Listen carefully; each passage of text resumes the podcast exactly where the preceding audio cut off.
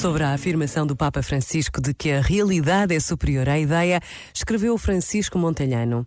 Dito de outra forma, a realidade é maior do que aquilo que dela conheço.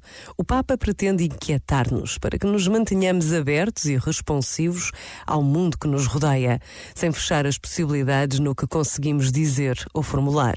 O apelo é estimulante, mas pode cair em saco roto se não for tomado a sério.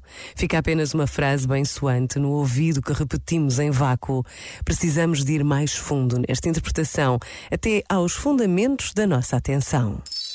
Este momento está disponível em podcast no site e na app.